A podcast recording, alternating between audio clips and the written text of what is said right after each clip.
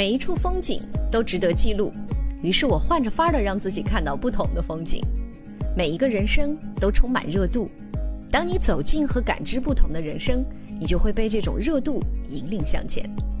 每一段故事都值得倾听，于是我聆听、记录、吸收和甄别。每一位中国人在美国的生活都是一个丰富的剧本。百味人生，探美国，我是王静，因了解而宽容。欢迎关注喜马拉雅音频《王静在美国》，带着你的问题和我一起寻找故事。大家好，我是苏金榜，欢迎收听王晶主持的《百味人生探美国》。刚刚过去的这个周末，在洛杉矶，中美华人戏剧联盟的年度大戏刚刚落幕，一片好评声中，再次感慨幕后推手苏金榜导演的厉害，将一群专业和业余的演员用三个月的时间细细打磨，然后如此妥帖的在最朴素也最难的表现形式话剧当中一一呈现。去年我参演联盟的年度大戏《离婚吧就别来找我》时，我这个从未登上话剧舞台的业余者，就已经感受到了苏金榜导演的专业和点石成金的能力，真是让我真实的感受了一把话剧演员的不易和过瘾。作为国家一级演员、梅花奖、文华奖双料大奖的获得者，苏金榜导演有太多的故事值得细细聆听。我在一个阳光明媚的早晨拜访了苏导。话匣子一打开，我就被眼前的这位老艺术家所感动。他的身上有中国老一辈艺术家最最可贵的精神：认真。戏演的认真就成了经典，生活的认真就成了榜样。和新中国同龄的苏导有太多过往的回忆。从田间地头走出来的大导演，有一个时代的印记，更有一个时代的精神。就是两条：第一。过常人的生活。第二，干非凡的事业，就这两条，这是我一辈子的追求。我的经历跟别人不一样，嗯，真的。我们的苦是从哪儿来的呢？是从吃不饱来的苦啊。对，您是四九年元月份。对呀，可是不是因为别人给我们受气，我们得来的苦，不是，是生理上的苦，这是躲不掉的，是饿过的。得了一个饥饿恐惧症，就是什么都特别能吃。为什么？匮乏过。嗯，知道一天就一顿分到一个窝头。正长年龄的小伙子是什么感觉？每天就想一个字儿吃，心无旁骛。真的，这辈子最大的出息就一个字儿吃。但是你不要忘了，人在吃的欲望上能支撑你干好任何事情。我们这代人为什么知道人生的真谛呢？嗯，是因为我们挨过饿，我们苦过，所以我们知道什么是生命当中最宝贵的，也知道我们所追求的应该是什么。干我们这行有几个字儿经常会出现我们面前，嗯，一个是崇高，一个是高尚啊，就像这些美好的词儿，在我们心目当中。不仅仅是一个词汇，是我们在漫长的生活当中已经变成我们毕生的追求了。嗯，就是我们对爱情，我们崇尚的是纯真、高尚、崇高的这些美好的东西，是整个人类发展的最终的方向。嗯，我觉得不管人类到了什么阶段，他的将来还应该是人格上的崇高、人性上的崇高、道德上的完美。我不认为资本主义和社会主义在道德上完美有什么不同，人性都是相同的。这个也是您在导演话剧当中一直在贯彻的一种理念。这是我遵循的，嗯，我必须遵循的。为什么呢？因为现在有很多从业者吧，我说的是艺术的从业者。他们会把自己感受到的乱七八糟的放大给别人看。嗯嗯，我不赞成。我从来就是认为，我在中央戏剧学院学习的时候，我学到这么一句话。嗯，徐晓中老师告诉我的，说戏剧是什么？戏剧也好，故事也好，人物也好，是千百万个人的共同心理体验呐，不是你自己在那做梦呢，不是，是你演出来要给别人看的。当我们在舞台上这故事激动的时候，台下的人都得激动，因为它是千百万个人的共同心理感受。对，我觉得这是我上学学到的最有价值的一句话。所以，当我从中戏回来以后，嗯，我由一个表演者，我学的是表演系啊，嗯，回来以后第一件事儿就是导戏，排出个文华导演奖。我几天排出来，知道吧？嗯，一个戏七天。呃，七天排文华大戏，而且是一个人把团里的精英领出去到全国巡回演出了，剩的是老弱病残和办公室的人。我搞了一组，就像你看到我在这儿拍戏一样，谁来都行。我有能力点石成金，我觉得这个事儿这是性格决定，你得善待别人，得循循善诱啊。怎么的？给你准备都是好料吗？不是给你什么都能准备，但是能把他们变成什么样，是你的能力决定的。就跟这个厨子一样，菜都是一样的。对，看那把盐和那把调料怎么放，顺序配比。因为我们要从事的在锅里被颠起来的东西，都是大自然生长的。你和我获得的食材是一样的，一样的。得会生活，会人生，才能导出好戏。一个人自己都不会生活，那你导戏导出来是乱七八糟。嗯，苏导，就是我是看您是七六年进入到沈阳话剧团的，之前您是从事什么职业呢？农民。农民。啊，我给你讲，嗯，这段时间应该这么算：一九六五年，我在沈阳市的一个中学初中毕业，因为是激进青年嘛，要求进步的青年，所以我就毅然决然的放弃中考，嗯，就不上高中了，嗯，要到农村去，坚决到农村去，嗯，学谁呢？学董家庚、邢燕子，我就变成了一九六五年的时候的。呃，全市的学习典型去了农村，就离沈阳市六十公里左右。完了去了以后一干，就是五年。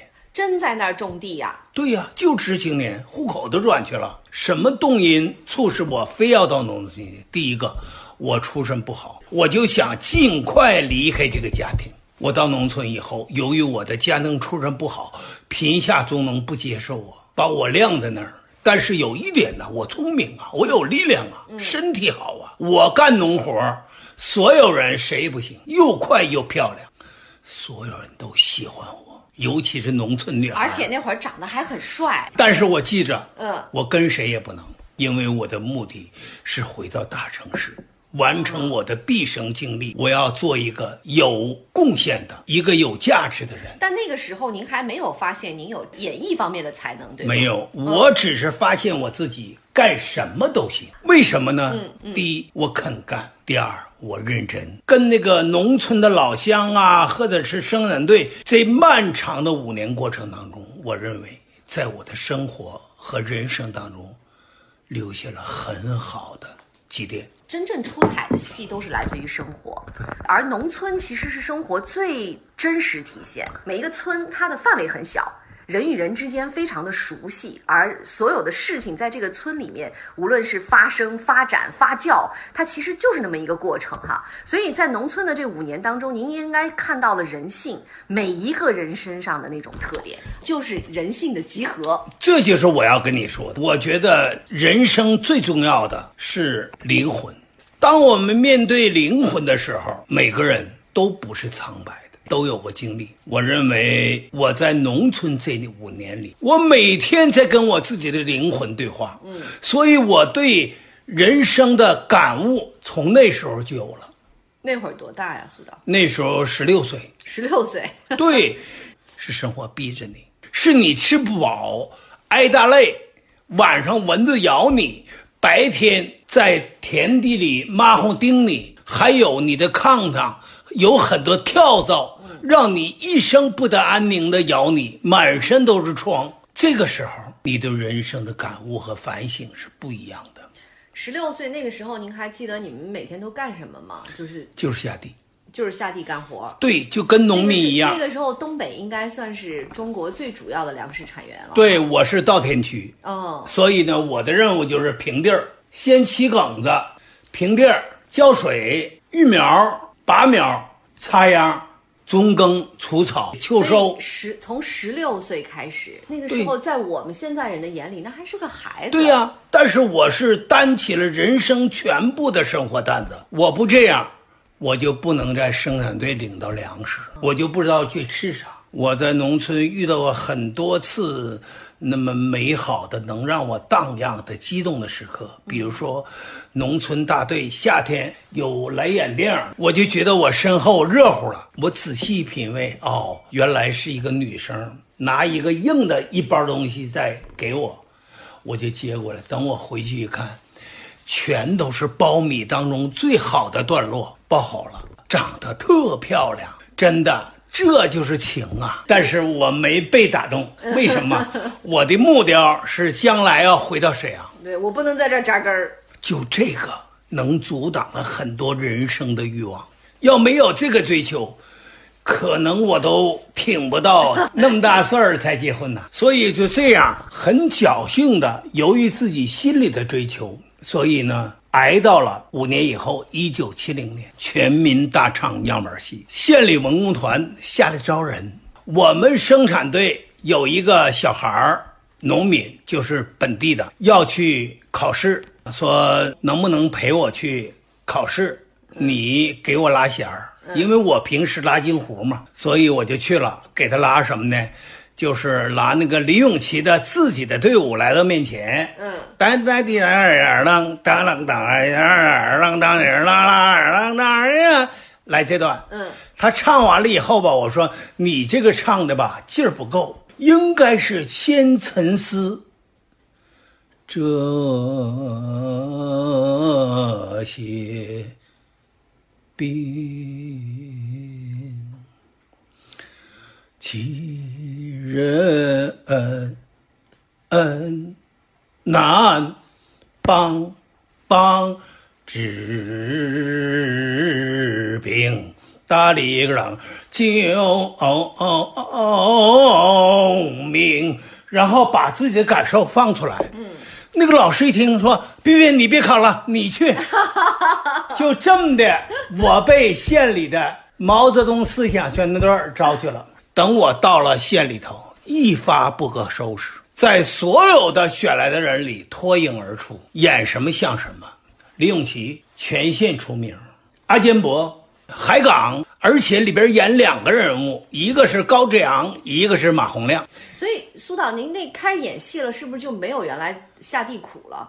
哎呀太幸福了，吃得饱，穿得暖，完了可以抒发自己的情感。我跟你说，我演第一个大戏叫《沙家浜》，嗯，演刁德义，那可是马派的戏呀、哎，我的嗓子挺怪，我能唱马派的戏，嗯，还能唱高志扬那样的裘盛戎，我还能唱马洪亮齐派的唱腔。那您这个是谁给您教啊？那不时候，余生俱来，不比样板戏里唱的差一点点。为什么我们受欢迎？就是我专业性很强，人家啥样我就得啥样，所以您这就真的是属于老天赏饭吃。与生俱来。所以在这种条件下，我在县里干了一九七零年到七五年五年，这五年里，我接受了我们评剧的韩花小，这是教师爷一级的，嗯嗯，他们的亲身指导。这都是我的老师，接受过中国京剧院最有名的王美秋老师，是程砚秋老师程派硬里子，就专门给他配戏的。然后武功上训练我五年的是唐运生的马童教师爷，就是给呃唐运生演关公的时候，南骑北马关外唐嘛，他在关外演关公最出名，他牵马的马童周仓。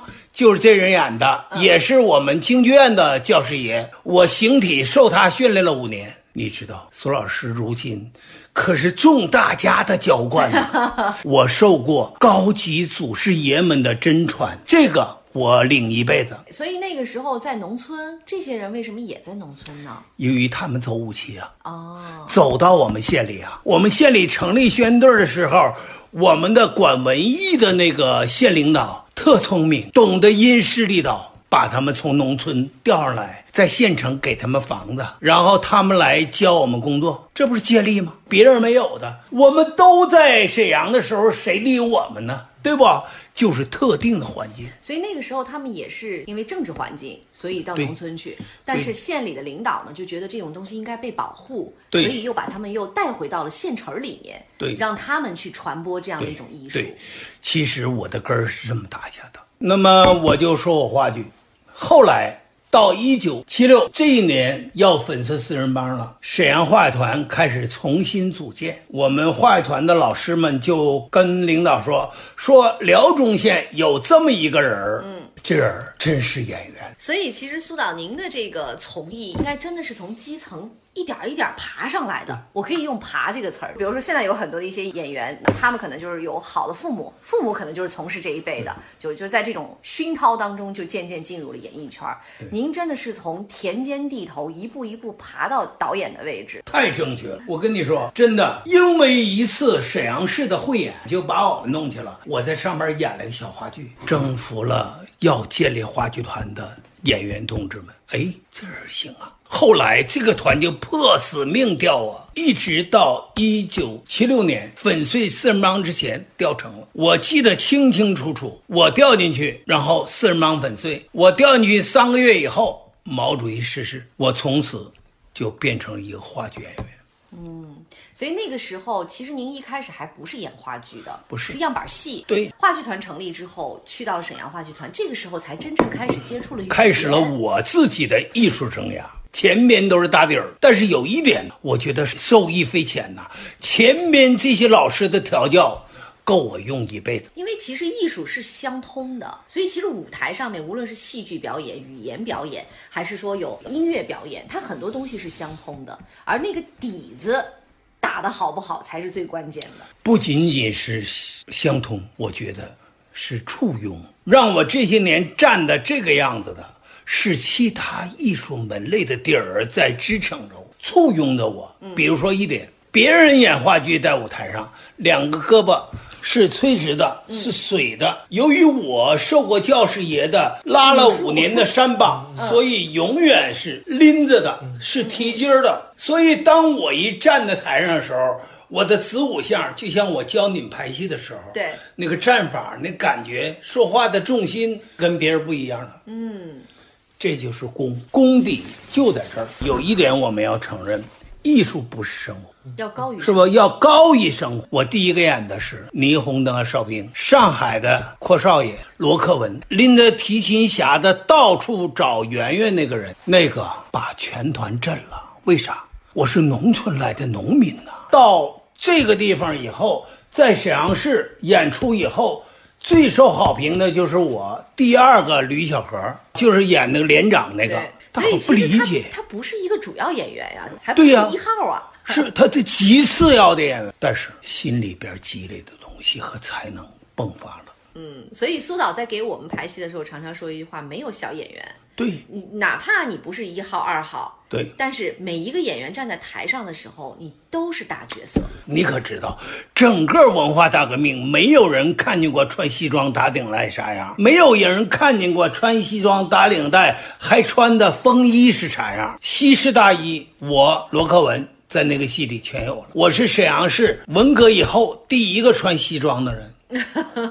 哎呀妈呀！帅的一塌糊涂，获得了几大成。紧接着演曙光，演那个贺龙在被贬的过程当中那个戏，那个时候也是文化大革命以后，粉碎四人帮嘛，所以要倾诉一下不合理对待的各个历史年代东西。嗯，曙光就是这个戏。对，我们中间有个老头演土豪的，突然病了，有一个老师说：“哎。”我看过金芒演老头，让他演肯定行。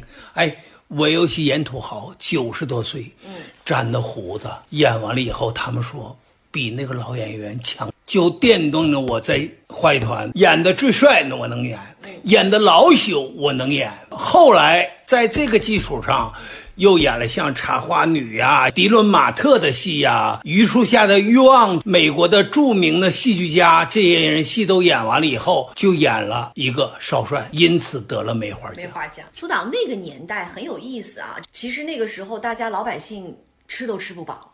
可是文化艺术在那个年代却是蓬勃发展，为什么呢？渴求，人吃饱了以后不渴求，以后什么都不想干。嗯，就是因为吃不饱，要获得精神上的填补，这样人才能平衡。对，当人一头特别重的时候，比如现在对欲望以外的东西没什么追求了，有和没有绝不看重。所以那个时候的舞台不仅仅是为了娱乐和消遣，那个时候的舞台也在传达一种精神。买不着票啊？为什么？老百姓的精神渴求大于对艺术的欣赏。我觉得我很多影响我生命当中很重要的一些东西，都是小时候看的那些电影，包括我记忆很深的就是。夜半歌声，也就是美国的《歌剧院幽灵》。嗯，我还记得宋丹萍在里边什么台词。嗯，真的，人生真就这样。还有《十字街头》，就像这些电影，就是一九五六年到一九六二年之前的这些电影，对我的影响都很大。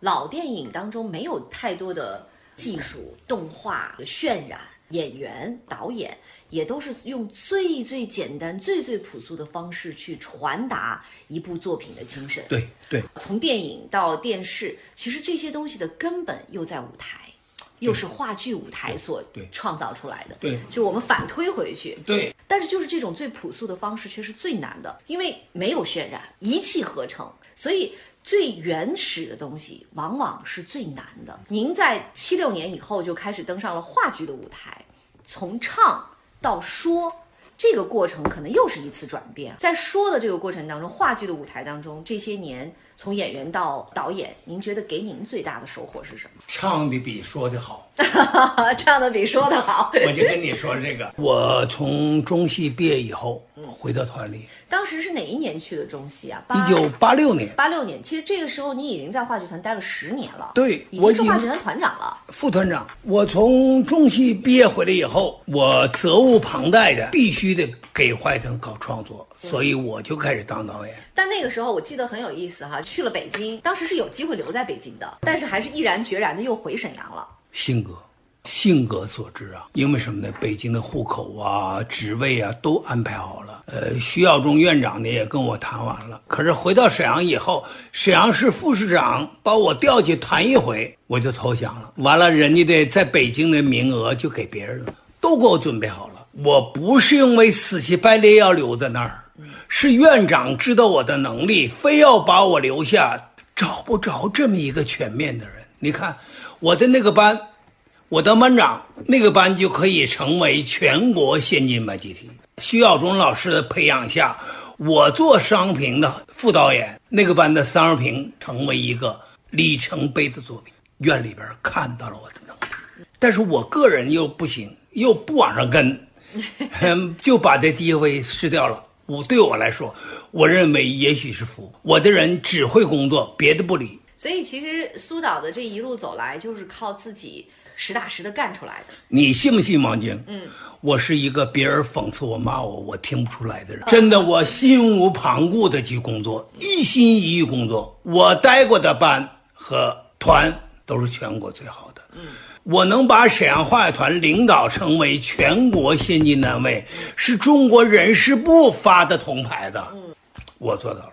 因为什么呢？我听不懂别人的坏话，不知道，我就知道这个团要出人才，要出好戏，要提高每个人的生活水平。嗯，这三点我一直在这么做，我都做到了。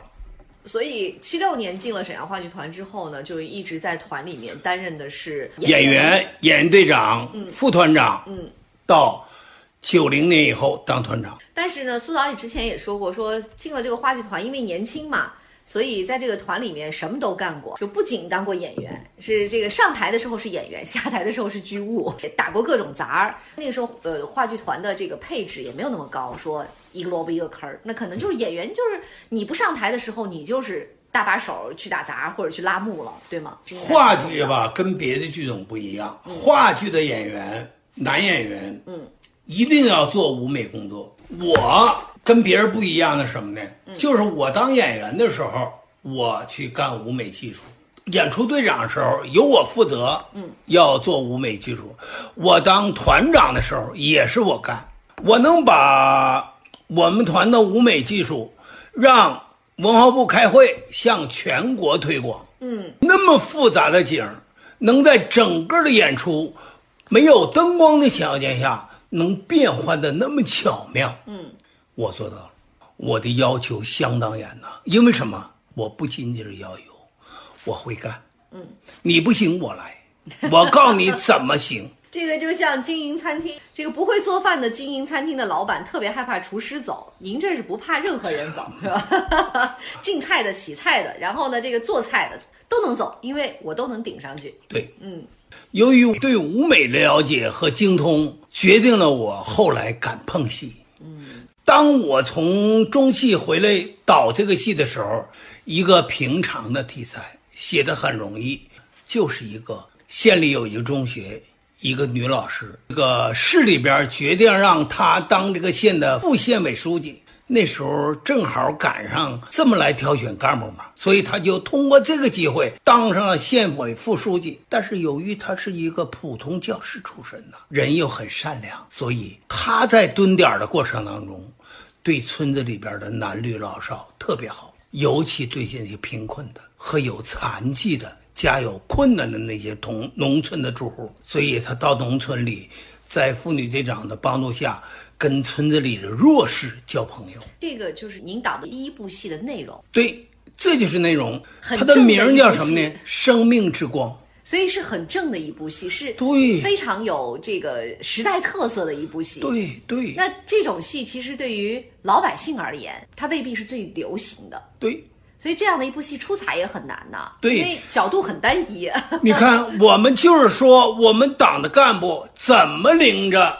基层老百姓共同致富，就这么一个主题，你得符合几个条件：第一，党欢迎你审他的通过；第二，你是戏剧专家的认可；第三，你要演出老百姓得受欢迎。就这么三条，我必须都做到。所以是这部戏获得了文华文华奖剧目和我个人的文华导演导演奖。嗯，然后这个戏在哪儿演的呢？首都剧场。首都剧场的各位老师，包括濮存昕的爸苏敏，还有很多老演员，说说金榜，真没想到啊，这么一个戏让我们渐入佳境。我刚才跟你说，唱的比说的好听，我就抓住了一个。当这个县委书记调到县里以后，特别忙，他爱人也是老师，文绉绉的，对他特别有意见。当他躺不过去的时候，在这吃饭的时候，他就从兜子里拿一个磁带，说：“来，儿子，快把这个放一放，妈就爱听这个篱笆墙的影子。”嗯，就放了。星星还是那个星星，月亮还是那个月亮。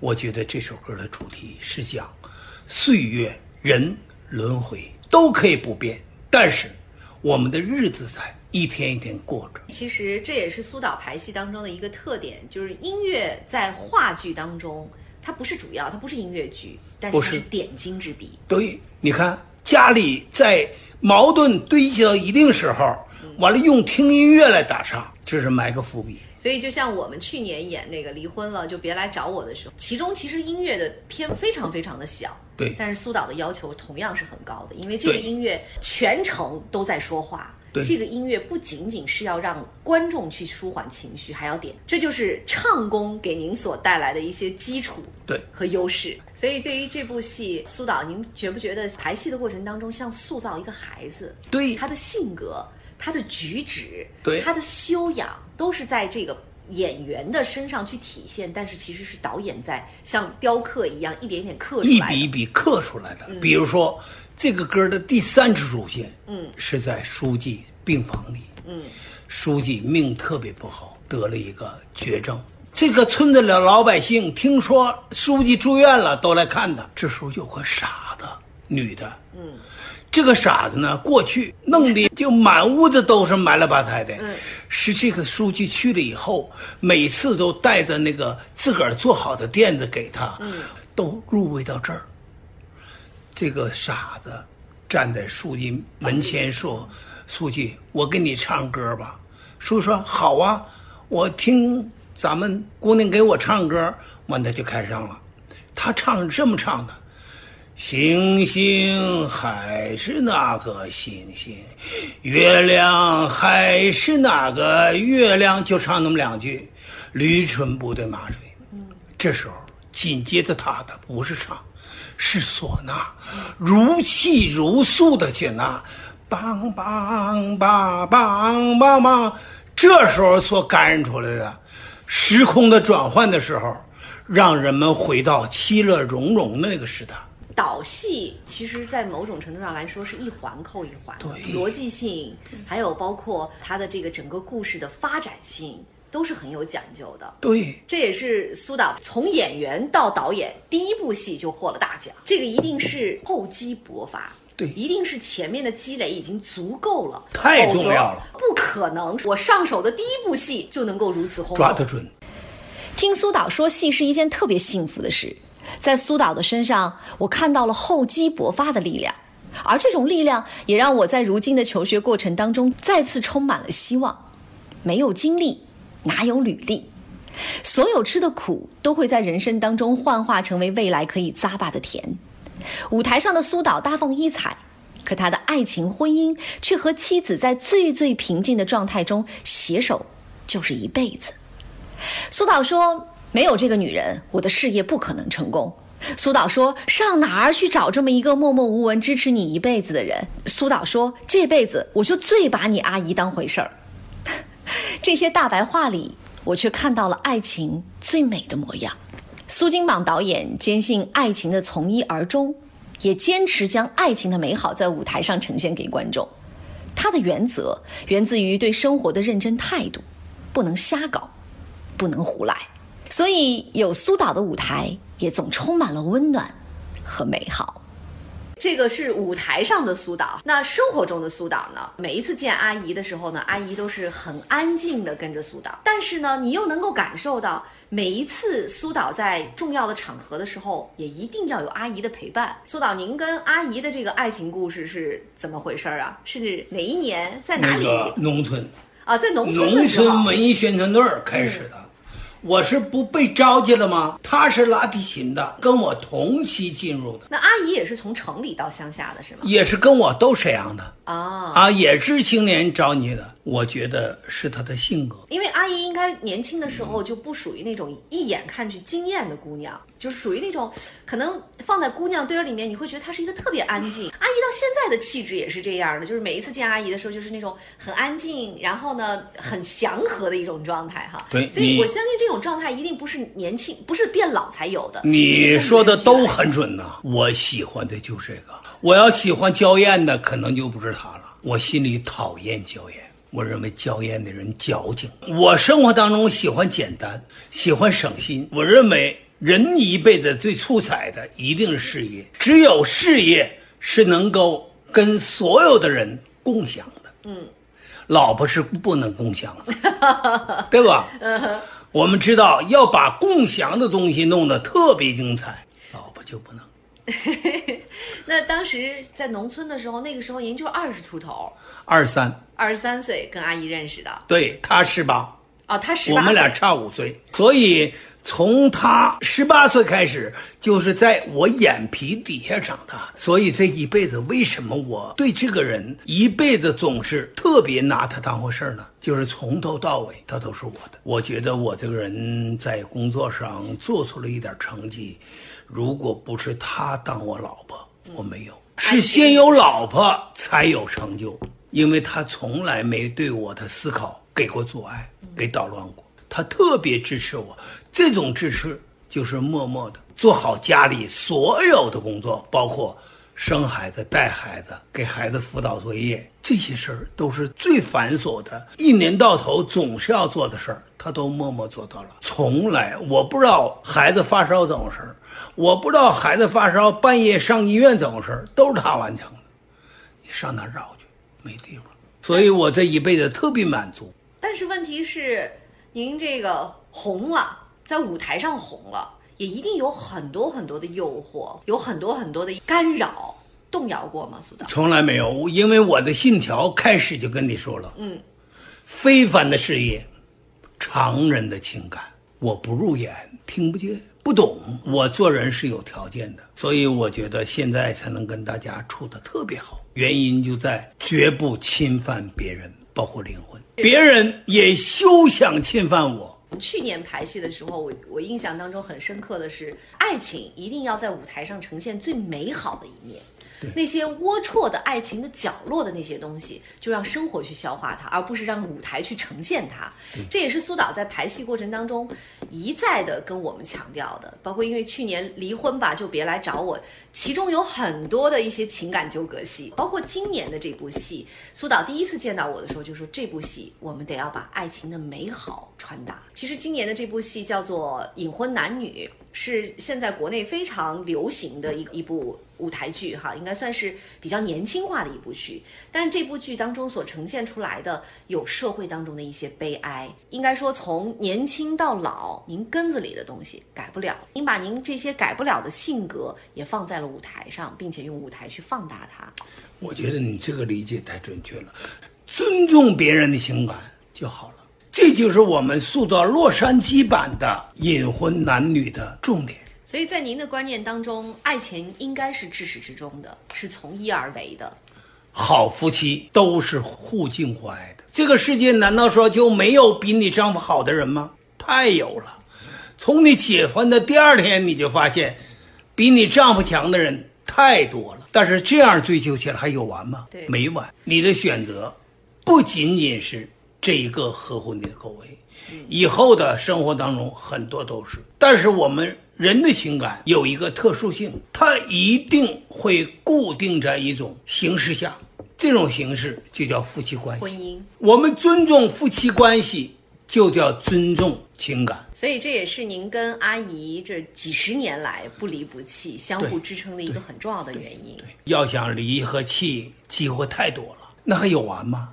有第一个，有第二个，你这一辈子永远没完。我们就像那些有名导演做那事儿，我不赞成。我不认为非得有年轻女人陪着就有好作品，我不认为。真正的能够激发导演的灵感，不是鲜活的躯体，而是鲜活的灵魂。对对对，当我们认识社会当中的人的时候，我们认识的只是灵魂。因为我们比别人深刻，我们才说是灵魂。如果我们跟别人一样，就是我们认识的是人。是。至于那些人男性特征特别强烈，有这个需要，我能理解，但是我绝不苟同和赞成，也绝不效仿。苏导是二零零五年来的美国，当时也是杰出人才，然后来了美国。不是。不是，我是九五年的杰出人才。呃，九五年杰出人才，但那个时候是其实更多的是为儿子来着想。对，三个月办进了绿卡，完事儿。所以儿子是九几年就来了美国对呀，跟我一起来九五年。那那个时候阿姨就一直来了美国，他就一直陪他打工给儿子挣的学费。哦。我们家是喝出来了，是有付出才有现在啊。嗯，如果没有当时泯灭夫妻之间的这情感人性的话，有今天吗？嗯，我和你阿姨从一九九五年分居到二零零五年呢，多少年？人生最美的时候。你让我们自己孤独的去过。当你阿姨带着孩子走了以后，头三个月把我乐坏了，自由了，终于可以自己生活了。嗯，可是过了这三个月以后，乃至这整个十年间，守身如玉，孤独的不知道怎么办。我有两个，一个我愿意享受孤独，因为我后边知道有美好的生活。嗯，二。我对自己心理评估跟别人不一样。当我守身如玉的时候，我获得一种自豪感；当我的家里有外人敲门，我装的没听见，装的屋里没人的时候，我无上的骄傲。为什么？一个男人最难做到的，我都做到。其实您跟阿姨真的是为了孩子所付出了，也就这一个儿子哈。对。二零零五年您退休了之后，就来到了美国。对。但是来了美国呢，据我了解是苏导一直在美国就是隐姓埋名啊，隐姓埋名，因为华人圈您还是很有名的，但是一直也都没有。去做这方面的工作，也没有想过去做这方面的工作。我今天特别有意思哈，说了别苏导别生气，我要在这个网上查相关的您的一些经历啊、影影片，我要去做一些功课。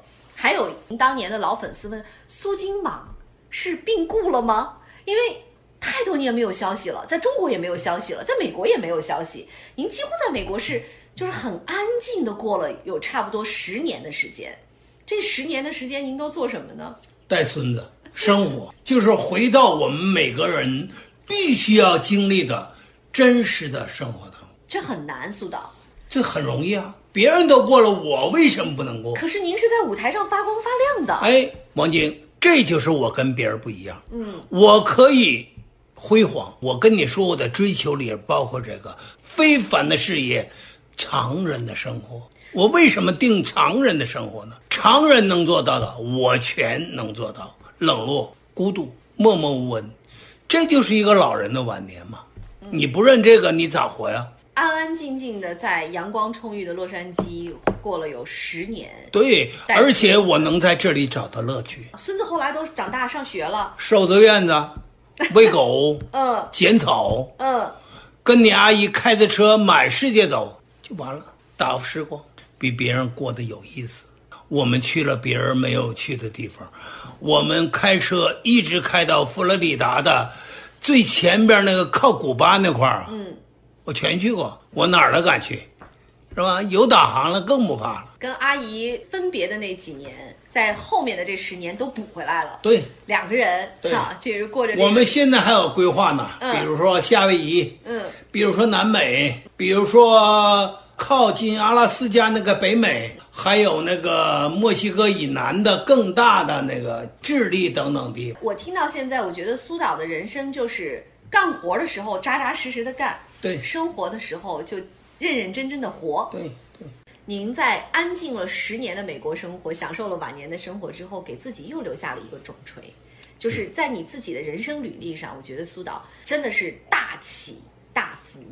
这个很难得啊，因为大起是你在舞台上特别光鲜，大福就是我真的就能平静下来，在这里颐享天。那个我你说到这儿，我想一个一个人曾经为我读了一首别人的诗，就那句“笑看庭前花开花落”那个，嗯，什么云卷云舒那个，嗯，他说：“金马，你能做到？你高峰的时候你绝不张扬，你低谷的时候你也过得非常恬淡平静。”我能做到，很少有人能做到这一点，很少。每个人的质量是不一样的。是我们曾经上过舞台，我们知道其实光环是诱人，是难以割舍的。为什么有很多的一些老演员现在渐渐退出荧幕，渐渐退出娱乐圈的时候，他们会哀伤，他们会出现一种不平衡的状态，因为离开舞台，离开光环是疼痛的。能像你这样做到淡然的离开。无欲无求的离开是很难的。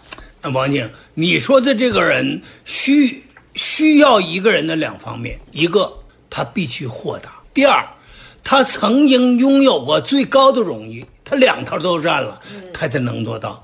那些人因为一辈子没获得那种他满足的东西，他不忍离开。我们都厌倦了，赶紧离开吧。我们要在平淡的角度看看别人是怎么生活的。勇于离开、主动离开光环的，都是强大的，对，都是内心强大的人。对，嗯，您接下来的计划是什么？没有，养好身体，呃，走一步看一步，无所谓。我的想法还是。把所有的精力、能力留给联盟，嗯留给这个可爱的集体。好，谢谢苏导。结束采访，在回程的路上，我突然感慨：这个世界上没有轻而易举的成功，这个世界上有的就是用认真的态度去不断的寻找目标，完成目标。真的要感谢苏导，在我有一些迷茫的日子里，用他的故事给了我很多的启示和力量。也要祝愿苏导在洛杉矶身体健康，保持最好的状态。